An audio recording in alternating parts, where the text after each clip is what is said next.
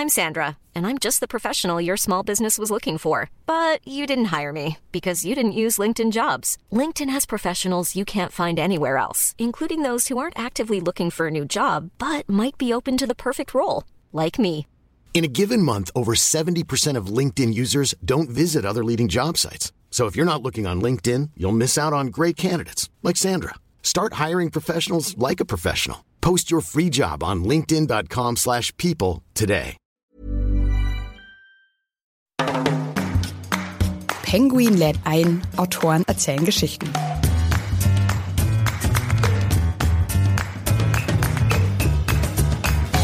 Ich hoffe, dass in dem Buch genug Aspekte drin sind, die über das ganz Aktuelle hinausgehen. Aber natürlich kann auch ich nicht in die Zukunft schauen. Das ist ja auch das Spannende daran, neugierig zu bleiben und dann wissen zu wollen, wie es weitergeht. Das ist eigentlich mein entscheidender Punkt, warum ich Bücher schreibe. Ich will einfach wissen, wie es weitergeht. Hallo und herzlich willkommen bei Penguin lädt ein, Autoren erzählen Geschichten. Ich bin Andrea Lindner. In jeder Folge lernen wir ja gemeinsam spannende Autorinnen und Autoren und natürlich ihre Bücher kennen. Schön, dass ihr mit dabei seid. Heute ist der Journalist und Autor Frank Sieren bei mir. Er sagt, wenn man wissen will, wie in Zukunft unsere Welt aussehen wird, muss man sich China anschauen.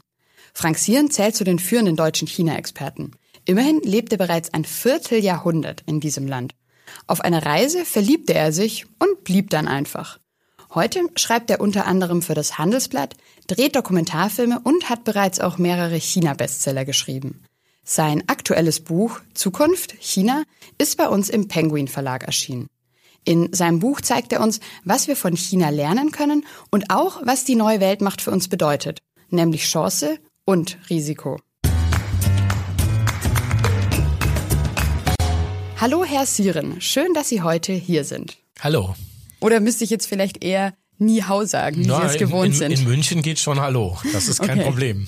Ja, da hört es dann leider auch schon auf mit meinen Chinesischkenntnissen, außer Ni Hao. Aber Sie nach 25 Jahren China sprechen wahrscheinlich sehr, sehr gut. Na, sehr, sehr gut nicht. Das muss ich sagen. Also meine Kinder, die sind sechs Jahre alt, die haben mich schon überholt.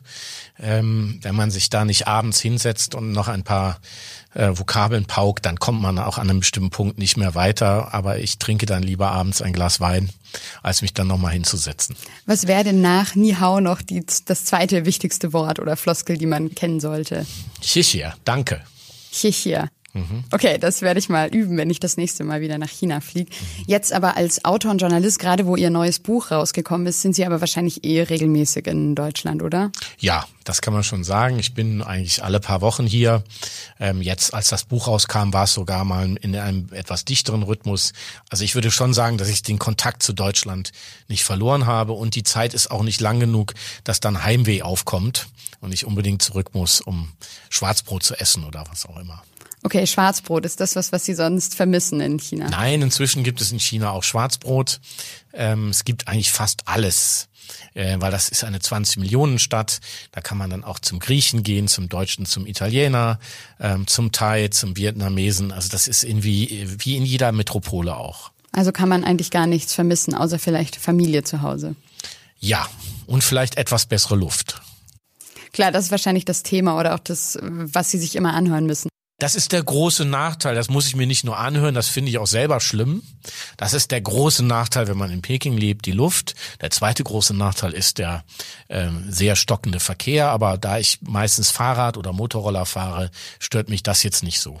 Dann ist es ja jetzt mal in München ein Paradies, was Luft und Verkehr angeht. Naja, bei der Luft würde ich sofort zustimmen. Beim Verkehr würde ich dann schon wieder kleinere Einschränkungen machen. Ja, das war auch, ich war letztes Jahr im Oktober in Peking und das war was, was mich wirklich überrascht hat. Dieser Gegensatz, klar, alle Leute hängen am Smartphone, bezahlen mit dem Smartphone auch Leute über 70, aber dann doch total viel Verkehr und alle mit dem Fahrrad unterwegs. An jeder, an jeder Ampel, an jeder Kreuzung stehen Tausende von Fahrrädern. Die sind übrigens gerade wiedergekommen seit ein paar Jahren. Es hat eine lange Phase gegeben, wo es kaum Fahrräder gab. Und jetzt hat man eben gemerkt, man kommt mit dem Auto nicht mehr weiter. Und deswegen fährt man eben das und das der Bus ist auch ähm, der Bus kann auch nicht durchkommen und deswegen äh, fährt man jetzt eben die letzten äh, ein zwei Kilometer von der U-Bahn-Station zur Arbeit und oder zurück dann mit dem Fahrrad, mit dem Leihfahrrad. Und was denken Sie da zu Deutschland? Sind wir da noch nicht so weit? In München, ich weiß nicht, ob Sie das mitbekommen haben, auch in anderen deutschen Städten gab es ja dann auch diese chinesischen Leihräder und da gab es ja den größten Aufschrei, was das soll und wir wollen doch lieber mit unserem BMW vielleicht weiterfahren. Naja gut, die Not ist halt in München nicht so groß, was den Autoverkehr betrifft. Das ähm, ist halt ein, doch ein großer Unterschied. Wenn man aber in einer Stadt lebt wie Peking, wo eben dann nichts mehr geht, und man nicht mehr durchkommt und die U-Bahnen sind so überfüllt, dass man drei U-Bahnen abwarten muss, bis man überhaupt reinkommt, dann ähm, wird natürlich so ein Leihfahrrad plötzlich sehr interessant. Okay, also es liegt quasi an dem Druck, der bei uns noch nicht so hoch ist. Ist das vielleicht ähnlich bei anderen Themen, wenn wir jetzt sowas wie Innovation, Veränderungsgeist und so weiter sehen? Das ist bei allen Themen so. Die, die, die ganze Veränderung kommt eigentlich nicht daher, dass die Regierung so schlau ist und so weitsichtig, sondern dass sie den Druck aus der Bevölkerung spürt dann aber in der Lage ist, relativ schnell zu reagieren. Ich weiß noch, am Anfang hat sich niemand vor 10, 15 Jahren um Umweltschutz gekümmert.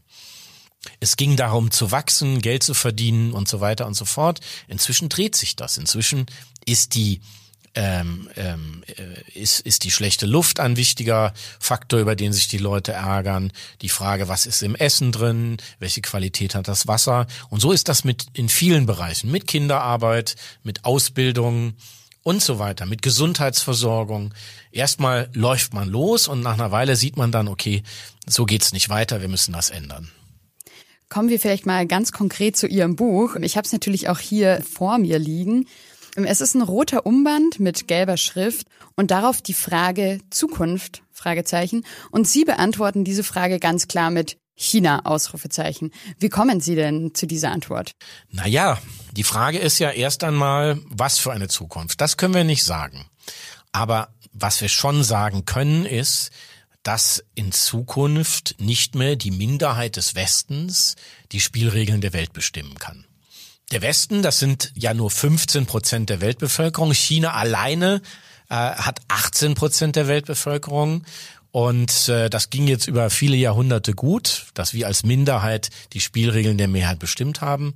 Aber jetzt geht's ein bisschen so wie beim Adel im 19. Jahrhundert, bei den Nationalstaaten in Europa, als dann irgendwann die Bürger und Unternehmer äh, gesagt haben, ist ja schön und gut, dass der Adel die ganze Zeit bestimmt hat, aber wir wollen jetzt selber bestimmen.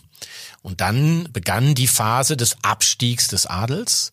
Da hat immer mehr an Einfluss verloren und die Mehrheit hat bestimmt. Und das, was wir im 19. Jahrhundert in den Nationalstaaten haben, das haben wir jetzt auf globaler Ebene. Da sind die Chinesen, die Inder, die Afrikaner, die haben ganz andere Vorstellungen, wie man zusammenleben soll, wie man gesellschaftlichen, äh, wie man Gesellschaften organisieren soll. Und ähm, die reden halt jetzt zunehmend mit.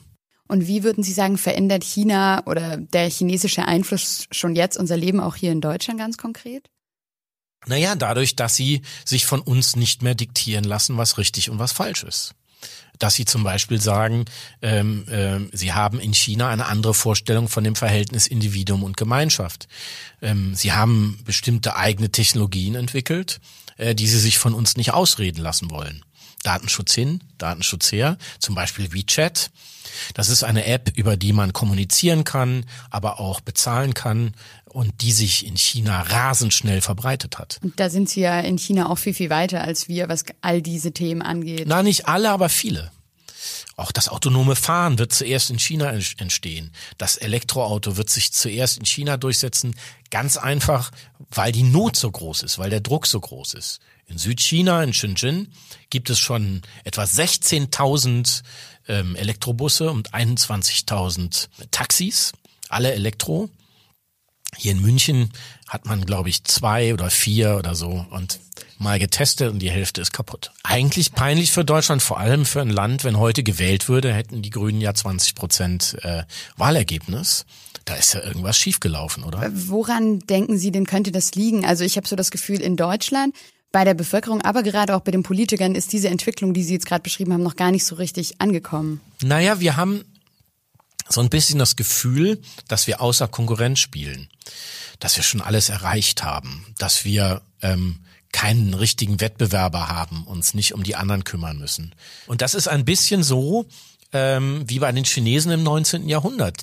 Die haben auch geglaubt, sie sind der Nabel der Welt und haben dann mal eben die industrielle Revolution verpasst und hatten 150 Jahre danach Pleiten, Pech und Pannen und haben ähm, es gerade noch so geschafft, die Einheit des Landes wiederherzustellen und ähm, dann äh, ähm, äh, nachdem Mao gestorben war, konnte man auch anfangen, wieder an die Welt sozusagen Anschluss zu gewinnen. Genau, auf dieses Thema wollte ich gerade eben auch kommen. Also da könnten wir ja eigentlich, kann man sagen, von China lernen und diesen Fehler, den die Chinesen in der Geschichte gemacht haben, nicht nochmal machen. Ja, aber dazu müssten wir uns natürlich mit den Entwicklungen Chinas beschäftigen. Dazu müssten wir eine Offenheit haben, ähm, die wir im Moment leider nicht so richtig haben. Wir haben hier eine Geschichte der konsequenten Unterschätzung des chinesischen Aufstiegs. Und Darüber müssten wir eigentlich mal diskutieren. Was ist denn da eigentlich schiefgelaufen? Warum unterschätzen wir die Chinesen so? Viele sehen die ja immer noch als die Kopierer, die die alles nachmachen, fälschen und selber nichts drauf haben. Vielleicht, weil wir nicht wollen, dass die aufsteigen, weil wir an Einfluss verlieren dadurch, ähm, weil unsere Position und unsere Ansichten ähm, sich relativieren. Und deswegen versuchen wir die anderen schlecht zu machen, um noch ein bisschen Zeit zu gewinnen. Das ist aber eigentlich eine sehr kurzsichtige Strategie. Eigentlich müsste man die Herausforderung so früh wie möglich annehmen und dann versuchen, das Beste draus zu machen. Ja, Sie haben jetzt gesagt, sehr kurzsichtig, aber ja auch in einer gewissen Weise einfach sehr arrogant auch China gegenüber. Ja, also das geht fließend ineinander über wenn man den Wettbewerb nicht mehr spürt. Es ist ja egal, ob wir das gut finden, was die Chinesen machen. Es ist ein Wettbewerber und wir müssen uns damit beschäftigen. Oder wir steigen aus. Das geht auch. Machen es so wie die Engländer. Ähm, ob das langfristig die geschickte Strategie ist, weiß ich nicht, weil dann würden wir am Ende so etwas werden wie der Freizeitpark der Welt in Europa. Wir würden alle in Trachten herumlaufen und Zitter spielen und äh, die chinesischen Touristen bespaßen. Und da möchte ich schon gerne die Wahl haben, ähm, in den Tourismus zu gehen oder etwas zu erfinden oder zu produzieren. Ein wichtiges Thema oder ein Thema Ihres Buches ist ja auch das, also der Bereich Digitalisierung, künstliche Intelligenz. Wäre jetzt, würde ich sagen, ein Thema, wo Deutschland auch im Vergleich zu China sehr weit hinterherhängt. Wir haben ja schon das Thema angesprochen, Leute bezahlen einfach mit dem Smartphone. Und in Deutschland, da hantieren wir noch mit dem Bargeld rum oder alles, was über Behörden geht. Man muss hingehen, man muss Papier ausdrucken. Es gibt noch Firmen, da werden E-Mails ausgedruckt. Da fühlt man sich ja wirklich wie in der Steinzeit als Deutsche im Vergleich zu China, wenn man ihr Buch liest. Wie erleben Sie denn diesen extremen Unterschied zwischen Peking, China, wo Sie leben und auch wenn Sie in Deutschland sind? Ja, ich erlebe den als extrem. Das ist so, dass äh, und das, ähm, ich muss sagen, es hat mich auch selber überrascht, wie schnell diese Innovationen kamen. Ich war auch ein bisschen drauf reingefallen zu sagen, die Chinesen können nur kopieren, sind nicht innovativ. Und ähm, das ist natürlich ein Trugschluss gewesen. Die Vorstellung, dass 1,4 Milliarden Menschen, ähm, dass keiner von denen innovativ ist, ist natürlich absurd. Und äh, die haben eine Weile gebraucht, um sich zu berappeln, um nachzuholen. Und jetzt sind sie halt in der Situation, wo sie eigene Innovationen entwickeln. Und früher war halt die Arbeitsteilung ganz klar. Die Chinesen hatten den großen Markt und wir die Technologie.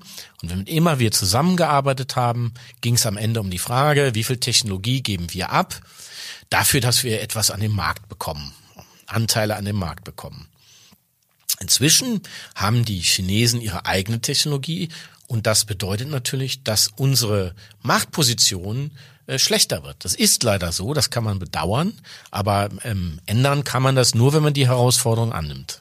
Da kann ich mich auch noch an einen Satz oder Absatz in Ihrem Buch erinnern, wo Sie schreiben, wir brauchen den chinesischen Markt mehr als die Chinesen unsere Technologie. Leider ist das so und ähm, auf diese Verhältnisse müssen wir uns einstellen.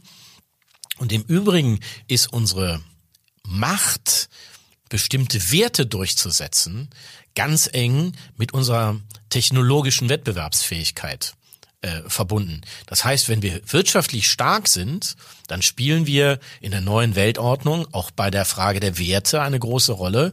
Wenn wir aber wirtschaftlich schwach sind, fragt uns niemand mehr. Ähm, Nichts gegen Finnland, aber was die Finnen über die neue Weltordnung denken, ist jetzt eben nicht mehr so wichtig, weil Finnland in der neuen Weltordnung keine so große Rolle spielt, ähm, weil sie eben wirtschaftlich nicht mehr so stark sind.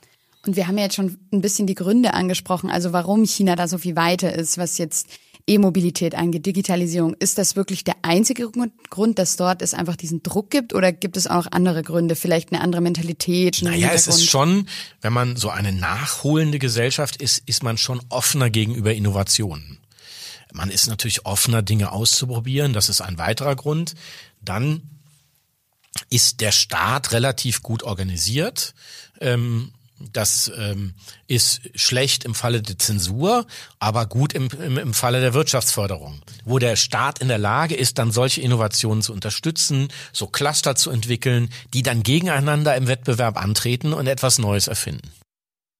Also schon eigentlich verschiedene Aspekte, die da quasi auch zusammenspielen. Ja, und am Ende spielt natürlich auch eine Rolle, dass China schon mal so eine Innovationsmacht war. Also dass das Selbstvertrauen, dass man das hinkriegt, ähm, in dieser Nation irgendwie äh, vorhanden ist und sich eben jetzt ähm, deutlicher zeigt als noch vor zehn Jahren. Was mir jetzt so ein bisschen aufgefallen ist ähm, durch Ihr Buch, aber auch durch die Recherche, dass Sie ja ganz oft gefragt werden, müssen wir uns vor China fürchten? Und da habe ich mich so ein bisschen gefragt, ist nicht genau das das Problem, dass wir nur sagen, oh Gott, China kommt, wir müssen uns fürchten und wir vielleicht gar nicht diese Chance darin sehen? Das sehe ich auf jeden Fall. Also wenn wir die Rollos runtermachen und uns fürchten, dann ähm, werden wir mit ziemlicher Sicherheit relativ schnell ins Abseits geraten oder vorsichtiger formuliert schneller ins Abseits geraten. Wenn wir die Herausforderung annehmen, wenn wir überlegen, wie können wir mit China zusammenarbeiten, wie können wir China auch von unseren Vorstellungen überzeugen, ähm, dann ist das meiner Ansicht nach der viel bessere Weg. Wie, wie könnten Sie denn Kritiker versuchen zu überzeugen? Also was bringt uns in Europa, in Deutschland dieses Erstarken Chinas? Das hat uns ja schon sehr viel an Wirtschaftskraft gebracht. 40 Prozent der Autos von Volkswagen werden in China verkauft. Ähm, das darf man nicht unterschätzen. Weite Teile des deutschen Mittelstands hängen an dem chinesischen Markt. Also das ist ja längst der Fall, dass es uns was gebracht hat. Ähm, jetzt müssen wir nur dafür sorgen, dass es uns weiter was bringt. Und es ist vielleicht jetzt ein bisschen komplizierter, als es vorher war, weil wir jetzt eben nicht mehr allein die technologischen Fortschritte haben, sondern die eben auch aus China kommen. Aber da müssen wir eben uns mit diesen neuen technologischen Innovationen beschäftigen und schauen, wie können wir die ergänzen, wie können wir die kanalisieren, wie können wir die zusammen weiterentwickeln, sodass sowohl China als auch Deutschland was davon haben. Sie haben schon ganz viel natürlich auch geschwärmt, was in China gut läuft. Kommen wir vielleicht mal ein bisschen so eher zu den negativen Punkten. Also ich denke bei China da auch an so Sachen wie das Rechtssystem dort, die Überwachung, ähm, all solche Themen, ähm, Social Scoring, was ja jetzt auch immer mehr werden könnte in China. Was denken Sie denn über diese Themen? Naja, ich muss schon sagen, ich habe den Wert bestimmter ähm, westlicher Errungenschaften überhaupt erst in China schätzen gelernt. Die weil, da wären? Also was ja? Rechtsstaatlichkeit, Medienfreiheit, ähm, das sind zwei ganz, ganz äh, wichtige Punkte. Ähm, weil wenn man im Westen lebt, ist das ja in gewisser Hinsicht selbstverständlich. Schätzen lernt man das erst, wenn es plötzlich nicht mehr da ist, wenn jemand eingesperrt werden kann und er hat keine Möglichkeit, sich zu wehren. Es gibt kein rechtsstaatlich garantiertes Verfahren. Wenn man Medienzensur erlebt, dass über bestimmte Themen nicht berichtet werden darf, das finde ich schon sehr bedauerlich, zumal es sich in manchen Bereichen auch verschlechtert hat. Aber das ist nur eine Seite der Entwicklung. Gleichzeitig gibt es auch die andere Seite eben, die offene Seite, in der es eben möglich ist, Innovationen herzustellen. Und ich finde, man darf bei China eben weder das eine noch das andere vergessen. Wenn man zwei Städte nennen sollte, die diese zwei Extreme deutlich machen, dann ist es Kashgar im Westen des Landes, wo die Uiguren eingesperrt werden, äh, wo man versucht mit aller Gewalt den Terrorismus äh, dort zu bekämpfen. Und auf der anderen Seite ist es, ist es Shenzhen im Süden Chinas, das neue Silicon Valley, wo man wahrscheinlich größeren Spielraum sogar hat als im Silicon Valley. Also ganz oft immer wieder in China diese zwei Extreme. Ja. Ähnlich ist es ja beim Thema zum Beispiel Müll, Dreck Umweltverschmutzung, schlechte Luft, dann aber auch wieder Umweltschutz und sauberer Strom, was ja auch immer ein wichtigeres Thema wird in China. Genau, das ist genauso. Äh, es gibt äh, China ist der größte Umweltverschmutzer und der größte Umweltschützer gleichzeitig. Das muss man aber eben beides auch sehen. Und ähm, ähm, ich glaube, das machen wir in Deutschland insofern falsch, als dass wir uns meistens dann dafür für eine Sache entscheiden und das andere weglassen. Und das wird diesem Land nicht gerecht. Aber ähm, gerade im Bereich der Medienfreiheit und der Rechtssicherheit muss noch sehr, sehr viel passieren. Ist auch schon ein bisschen was passiert. Aber ähm, also es ist schon noch so, dass ich lieber in Deutschland im Gefängnis sitzen würde als in China. Und das wird, befürchte ich, auch noch viele Jahre so sein. Aber die Bevölkerung selbst sieht das ja teilweise gar nicht so kritisch. Oder ich habe, glaube ich, neulich erst irgendwie eine Umfrage gelesen, dass ähm, viele Chinesen sich gar nicht unbedingt einen Umsturz des Systems wünschen und da gar nicht das so kritisch sehen, auch mit den Kameras und all diesen Dingen. Naja, die Überwachung ist natürlich noch ein anderes Thema. Das ist ja auch etwas, was uns eher erschreckt. Die, der Umgang mit Daten. Ähm, ähm, da muss man sich jetzt nicht gleich einen, um, einen Umsturz wünschen. Das ist, glaube ich, eher nicht der Fall, sondern die meisten Menschen haben schon das Gefühl, dass es weiter vorangeht. Aber mehr Rechtsstaatlichkeit wünschen sie sich schon. Sie wünschen sich bestimmt auch mehr Medienfreiheit. Bei der Datensicherheit ist es halt so ein bisschen so, dass das noch zu jung ist und erstmal die Begeisterung für die neuen Technologien größer ist als äh, die Sorge darum, was mit den Daten passiert. Das war aber am Anfang der wirtschaftlichen Entwicklung auch mit dem Umweltschutz so. Da hat sich niemand um Umweltschutz gekümmert. Alle wollten Geld verdienen. Es war völlig egal, was da in die Luft ging. Es war völlig egal, dass das Wasser verschmutzt wurde. Nach einer Weile dreht sich das dann. Dann sagen sich die Leute, hm, ähm, jetzt möchte ich doch auch in einer sauberen Umwelt leben. Und ich vermute, dass es ähnlich äh, passieren wird, was äh, im, im Bereich des Datenschutzes. Ähm, ähm, wobei ich schon sagen muss, so aus der Ferne betrachtet, ähm, gibt es da in Deutschland ähm, vielleicht schon auch eine extreme Aversion ähm, gegen zu freien Umgang mit Daten. Das hat ja auch mit unserer geschichtlichen Entwicklung zu tun. Ähm, da sind wir vielleicht auch nicht das Maß aller Dinge. Und äh, wahrscheinlich liegt äh, ähm, die Wahrheit dann irgendwo in der Mitte, so dass wir vielleicht ein bisschen gelassener werden an der einen oder anderen Stelle und die Chinesen dann doch ähm, ähm, an der einen oder anderen Stelle ähm, dann Grenzen ziehen werden, was mit den Daten passieren darf und was nicht. Also während da die Chinesen vielleicht etwas zu sorglos sind, was ja die Deutschen noch sagen, sagen die Chinesen vielleicht zu den Deutschen, ja, ihr seid viel zu rückwärtsgewandt und zu langsam und müsste man alles ewig diskutieren. Beim autonomen Fahren haben wir erstmal die ethischen Spielregeln sozusagen festgelegt. Das ist auch ein sehr spannendes Papier geworden unter der Leitung des ehemaligen Verfassungsrichters Di Fabio. Ähm, da steht übrigens als Paragraph 1, dass die Bundesregierung verpflichtet ist, es einzuführen, wenn sich herausstellt, dass es sicherer ist. Und später wird dann auch gesagt, dass es sicherer ist. Ganz interessante ähm, Argumentation. Aber ähm, sich die ethischen Regeln zu überlegen, ist eine Sache. Und es dann in die Praxis umzusetzen, ist eine andere Sache. Und die Chinesen gehen eher den Weg, dass sie es erstmal ausprobieren und sich dann die Spielregeln überlegen. Das sind zwei unterschiedliche Herangehensweisen, die haben durchaus jeweils Vor- und Nachteile. Aber ich sag, was die, äh, die Entwicklungsgeschwindigkeit betrifft, sind die Chinesen natürlich dann im Vorteil. Jetzt haben wir so ein bisschen über Vor- und Nachteile gesprochen. Was ist denn jetzt ganz persönlich, würde mich das interessieren, was mögen Sie denn an China und dort zu leben? Dass ich mir viele neue Fragen stellen muss und äh, ähm, dass es viele neue Herausforderungen gibt und dass ähm, ähm, im Grunde die, die neue Weltordnung dort, nicht nur dort, auch in Afrika und Indien entsteht und eben dadurch, dass diese aufsteigenden Mächte andere Vorstellungen haben, ich gezwungen bin, äh, mir viele Fragen neu zu stellen. Das finde ich spannend. Durchaus zuweilen mit dem Ergebnis, dass ich sage, das, was wir so machen, finde ich eigentlich besser. Aber ich muss mir die Frage stellen. Und es ist äh, ähm, ähm, eine Debatte, die ich in Deutschland vermisse. In Deutschland habe ich oft den Eindruck, dass man so äh, ähm, so sagt, das, was wir machen, ist richtig und basta. Und wer seine Füße unter meinen Tisch stellt, der muss das so machen, wie wir das wollen. Und ähm, da ist vielleicht bisschen ein, ähm, ein Reformstau entstanden und eine Planlosigkeit, äh, die man ja nicht nur in Deutschland, sondern in Europa ähm, an allen Ecken und Enden sieht. Das heißt nicht, dass wir das chinesische System übernehmen sollen. Es heißt aber, dass wir uns bestimmte Fragen neu stellen müssen. Ähm, wie äh, kann man die Demokratie modernisieren? ähm, steht sie sich in manchen Bereichen nicht selbst im Weg? Müssen wir in Deutschland alle drei Monate wählen?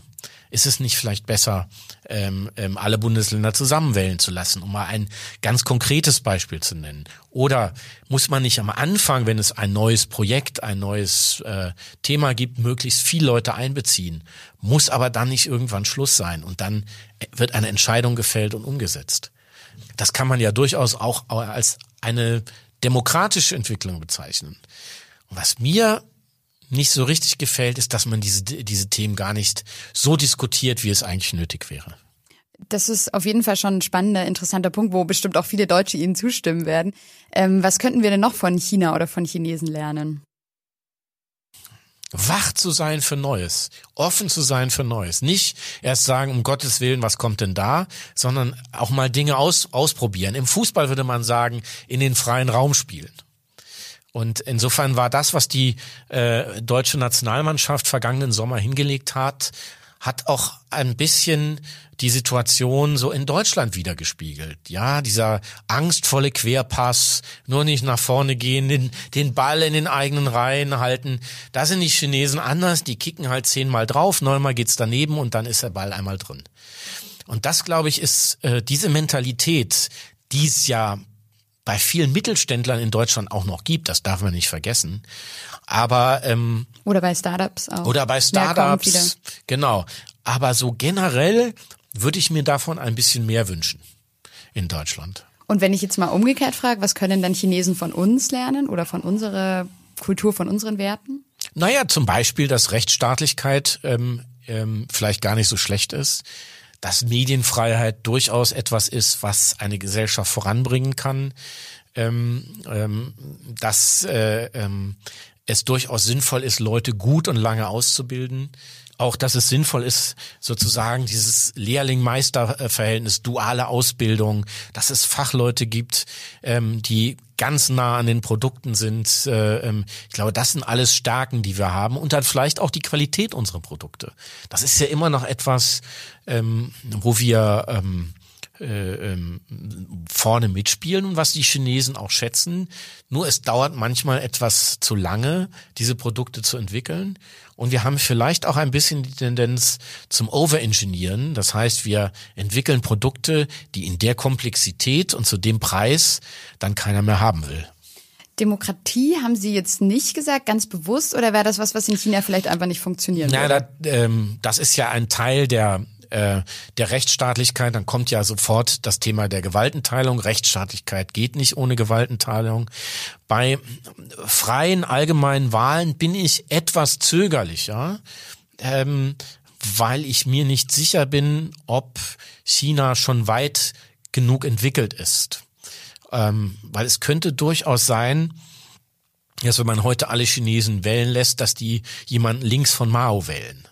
Ähm, ich komme ja aus einem Land oder wir sind hier in einem Land, in dem die in der Weimarer Zeit die Demokratie zu früh eingeführt wurde und ähm, was dann zu einer Katastrophe geführt hat. Ähm, und deswegen bin ich mir da nicht so sicher. Ähm, dass Demokratie am Ende der Entwicklung stehen soll, ähm, da bin ich mir ziemlich sicher, dass das eine andere Demokratie ist, wenn man 1,4 Milliarden Menschen organisieren muss, als wenn man ähm, 80 Millionen Menschen organisieren muss, das ist auch klar. Man sieht ja schon den Unterschied äh, der Demokratie in der Schweiz äh, und der Demokratie in Deutschland. Ähm, also da müssen wir uns darauf einstellen, dass das eine andere Ausprägung ist. Aber ähm, ähm, ja, wie gesagt, ich bin mir nicht sicher, wann da der richtige Zeitpunkt ist. Gibt es denn starke oder auch leichte Demokratiebewegungen innerhalb der chinesischen Bevölkerung oder sind da eigentlich alle ganz zufrieden, weil es läuft super und ähm, die Wirtschaft geht bergauf. Also es gibt Demokratiebewegungen, aber die spielen eigentlich keine, keine große Rolle. Ich glaube, wichtiger sind diese Themen Rechtsstaatlichkeit, Qualität der Lebensmittel, Gesundheitsversorgung, Ausbildung der Kinder. Ähm, das sind im Moment die Umweltschutz, das sind die Riesenthemen. Eine wirklich nennenswert große Demokratiebewegung gibt es nicht. Sie haben ja vorhin schon mal die Pressefreiheit angesprochen. Wie geht es Ihnen denn als deutscher Journalist und Autor in China? Haben Sie da irgendwelche Probleme mit Zensur und Einschränkungen? Also die, die größten Probleme haben natürlich die chinesischen Kollegen. wir sind ja gewissermaßen als Ausländer so eine Art Hofnarr. Das heißt, wir haben einen etwas äh, doch größeren Spielraum. Ähm, aber wo es wirklich schwierig wird, ähm, ist bei den chinesischen Kollegen vor allem, ähm, wenn sie dann nicht mehr wissen, wo die rote Linie ist. Das war früher noch klarer und wird aber jetzt immer weniger klar und das macht die Arbeit natürlich sehr, sehr schwierig und das ist auch schon sehr unangenehm.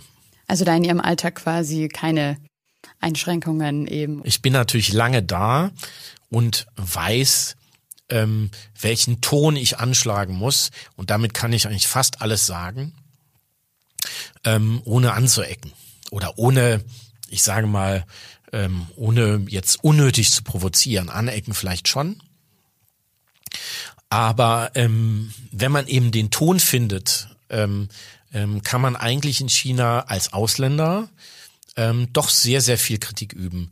Und ähm, Chinesen hören dann auch zu und hören sich das an. Aber wenn es natürlich herablassend ist, wenn es postkolonial ist, wenn es arrogant ist, wenn es anmaßend ist, dann sind die natürlich inzwischen auch so, dass sie dann da mal das Rollo runterziehen und sagen, da wollen wir uns nicht mit beschäftigen. Wie, wie läuft denn so Ihr Alltag in Peking, in dieser vollen, lauten, überfüllten Stadt? Aber dann als Autor braucht man ja auch wieder seine Ruhe, seine Rückzugsräume. Wie äh, sieht denn so ein Autorentag im Leben von Frank Sieren aus? Naja, also ich, ich stehe morgens früh auf, ich schreibe morgens, dann schreibe ich erstmal ein paar Stunden und dann ähm, fahre ich ins Büro, entweder mit dem Fahrrad oder mit dem Elektroroller, je nachdem, was ich für Termine noch habe. Wenn ich nicht so viele Termine oder keine habe, nehme ich meistens das Fahrrad. Und ähm, am Nachmittag oder mittags ähm, ähm, beschäftige ich mich dann, neue Themen, damit neue Themen zu organisieren, Leute zu treffen, zu recherchieren. Und abends fahre ich wieder nach Hause. Und wo man dann abends die Pizza isst, ist dann auch egal. Also es ist viel weniger exotisch, als man sich das vorstellen äh, würde, ähm, zumal man ja auch jetzt durch das Internet ähm, ähm, an die an die Welt draußen angebunden ist. Ich kann mich noch gut erinnern, ähm, das ist aber auch schon jetzt über 15 Jahre her, dass man an der so einer Telefonzelle Schlange stand und dann mal ähm, mal drei Minuten zu Hause angerufen hat in Deutschland. Das ist natürlich alles vorbei, ähm, äh, sondern man kann jetzt jederzeit miteinander kommunizieren und ähm, insofern ähm, kommt eigentlich äh, Heimweg kaum auf. Sie sind ja auch selbst, also sagen Sie leidenschaftliche Europäer, aber was li lieben Sie denn an China? Na, an, an China liebe ich eigentlich diese Vielfalt, die es in China gibt. Ähm, nicht nur im Essen, aber auch im Essen, aber es sind sehr viele verschiedene Menschen, sehr viele Mentalitäten, die dann aber doch irgendwie zusammengehalten werden. Das ist eigentlich das Faszinierende. Die haben eine gemeinsame Sprache. Eigentlich muss man sagen, genauer gesagt haben sie eine gemeinsame Schrift, weil die Sprache sich doch oft sehr unterscheidet. man sieht immer wieder Chinesen, einer aus dem Süden, einer aus dem Norden, die können sich kaum unterhalten, weil die Dialekte so unterschiedlich sind. Die malen dann beim Sprechen die Zeichen auf die Hand. Und das ist das, was am Ende sozusagen dieses Land zusammenhält. Und ähm, dann ist natürlich ähm, diese ähm, dramatische Veränderung ist natürlich spannend zu beobachten. Ähm, so spannend, dass ich die schlechte Luft eben in Kauf nehme. Und da kann man ja auch dagegen ankämpfen. Ich habe schon in Interviews von Ihnen gehört, einfach mit Atemmaske unterwegs sein und zu Hause eine Luftfilter einbauen, oder? Genau, also zu Hause haben wir eine Luftfilteranlage und im Büro auch. Das ist natürlich jetzt schon eine starke Einschränkung der Lebensqualität, das muss man schon sagen. Und ich fahre also mit dann mit so einer Gasmaske Fahrrad. Ähm, aber das ist eben der Nachteil, wenn man in so einer Stadt lebt. Ähm, aber in einer Gesellschaft zu leben, die im Aufbruch ist, die sich praktisch neu erfindet, ist natürlich unglaublich spannend.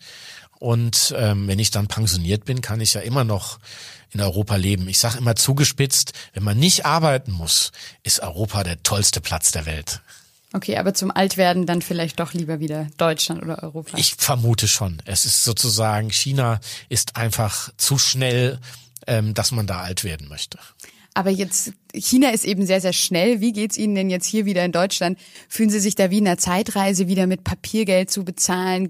Gedrucktes Zeug in den Händen zu haben. Naja, Papier. ich sag mal so, das ist halt einerseits ist es halt lahm, andererseits hat natürlich die Langsamkeit auch äh, auch Lebensqualität. Das darf man nicht vergessen. Ähm, die Frage ist, die man sich stellen muss, wenn wir diese Langsamkeit beibehalten, können wir die Lebensqualität dann halten? Oder müssen wir nicht ein bisschen, auch ein bisschen mehr Gas geben? Ähm, und das ist eine Frage, die ist schwierig zu beantworten. Ähm, aber ähm, die Entschleunigung in Europa ist natürlich was, was sehr faszinierend ist ähm, und was ich finde auch ähm, sehr hohem Maße ein Teil der Lebensqualität ist, die man vielleicht oder nicht nur vielleicht, sondern sicher in China nicht so hat. Also wenn man sich ausruhen will, muss man eigentlich China verlassen oder ganz aufs, aufs Land gehen, in einen der großen äh, Country Parks, ähm, wo dann ganz wenige Menschen sind, das gibt's ja auch. Ähm, oder aber einen ruhigen Abschnitt der chinesischen Mauer entlang wandern, oder? zum Beispiel. Da gibt's ja noch äh, sehr viele Abschnitte, die sind nicht restauriert, wo man vier, fünf Stunden über die Mauer wandern Einsam. kann, einsam wandern kann, wo auch äh, ähm, einem kaum jemand begegnet. Und ähm, das ist natürlich toll auch. Ähm, ähm, wir fahren also viel mit dem Wohnmobil herum. Da gibt's eben auch sehr, sehr einsame Gegenden in China. Aber in den Städten ist der Teufel los. Also das ist dann so ein bisschen ihre Ruhezone, Ja. wenn sie dann noch nach einem stressigen Tag nach Hause kommen und dann noch ein bisschen Wohnmobil und Naja, neue ich dann. Dinge einbauen, oder? Normalerweise, also fahre ich dann nicht nochmal los, sondern äh, das da muss man natürlich, weil man schon mal überhaupt zwei, zweieinhalb Stunden braucht, bis man draußen ist, ist das also nichts, was man mal eben ähm, nach Feierabend macht, zumal der Feierabend äh, sich ja in China eher nach hinten verschiebt, weil durch die Zeitverschiebung ähm, wachen die Deutschen wachen ja erst um drei Uhr nachmittags chinesischer Zeit auf. Und da ist dann doch noch so stark diese Verbindung da mit dem Ja, globalisierten natürlich. Welt sozusagen. Ja, man muss natürlich kommunizieren, absprechen und so weiter und so fort. Also, also das macht man dann eher ein verlängertes Wochenende, dass man rausfährt. Und ähm, ja, und das ist eigentlich sehr schön. Aber damit haben sie dann Ruhe, weil ich denke mal, mit so einem Wohnmobil fällt man auch total auf in China und dass man da dann nicht belagert wird, weil das so was Besonderes dort ist. Ja, da fährt man einfach irgendwo hin, wo nicht so viele Leute da sind, die einen belagern können.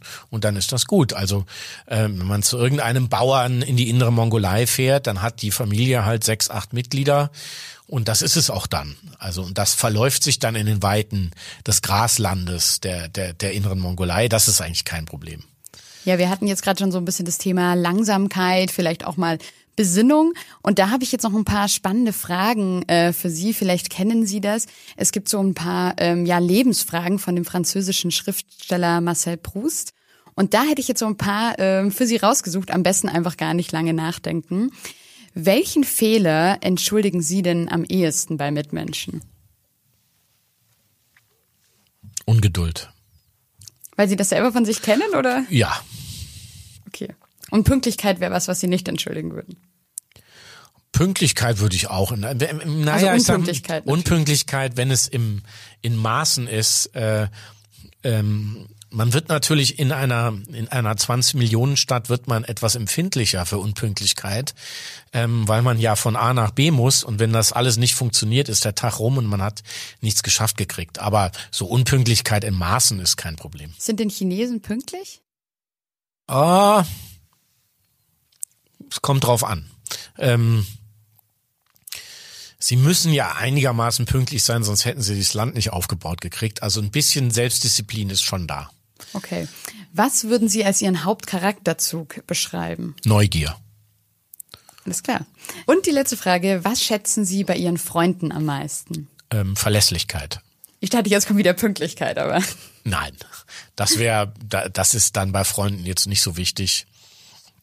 Aber am Ende, am Ende sind ja Freundschaften ähm, ähm, leben ja davon, dass man sich verlassen kann auf die auf die Freunde. Und eine Frage, die mich auch noch interessieren würden, Sie als Autor und äh, Journalist müssen ja selber ganz, ganz viel schreiben, viel recherchieren. Kommen Sie denn so privat auch mal zu einem guten Buch? Und wenn ja, was lesen Sie dann da so?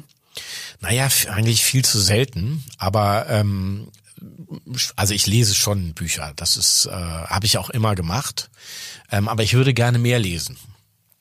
Liegt Ähm, denn aktuell was auf dem Nachttisch oder äh, Digitalversion Ähm, vor? Also es liegt aktuell im Kindle liegt was und auf dem Nachttisch liegt auch was.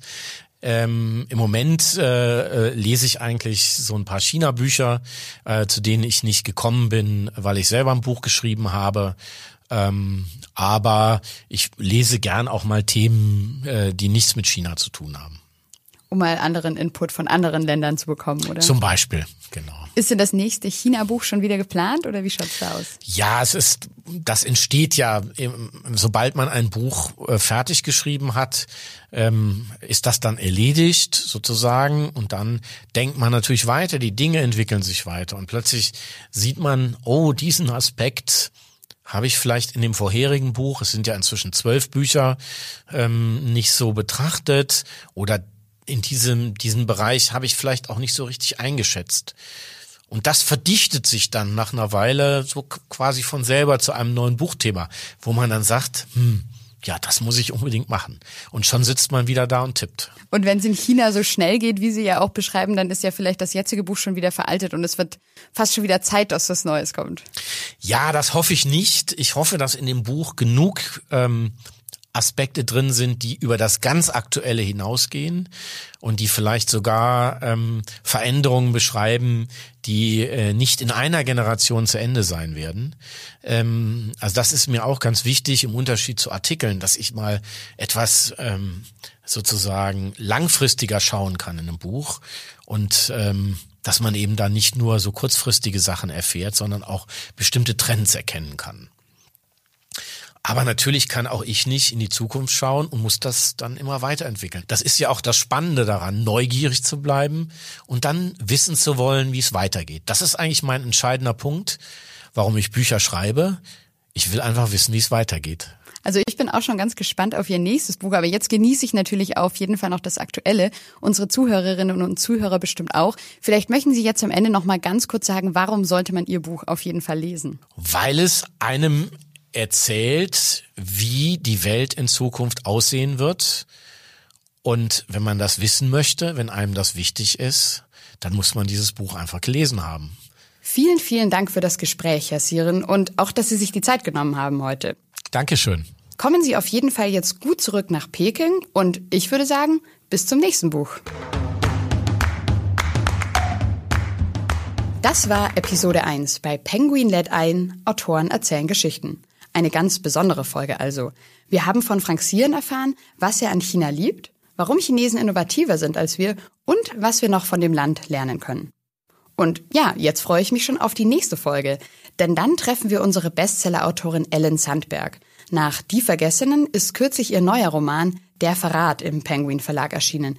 Es geht da um drei Schwestern, einen lang vergangenen Mord und ein Netz aus Lügen. Es wird also ziemlich spannend. Wenn ihr Lob, Kritik, Anmerkungen oder Fragen habt, dann schreibt uns einfach eine Mail an penguin at randomhouse.de. Die Mailadresse findet ihr auch nochmal in den Shownotes. Und jetzt einfach abonnieren, würde ich sagen, und keine Folge mehr verpassen. Egal ob bei iTunes, Spotify, Deezer und überall, wo es Podcasts gibt. Ich sage ciao und bis zum nächsten Mal. Eure Andrea.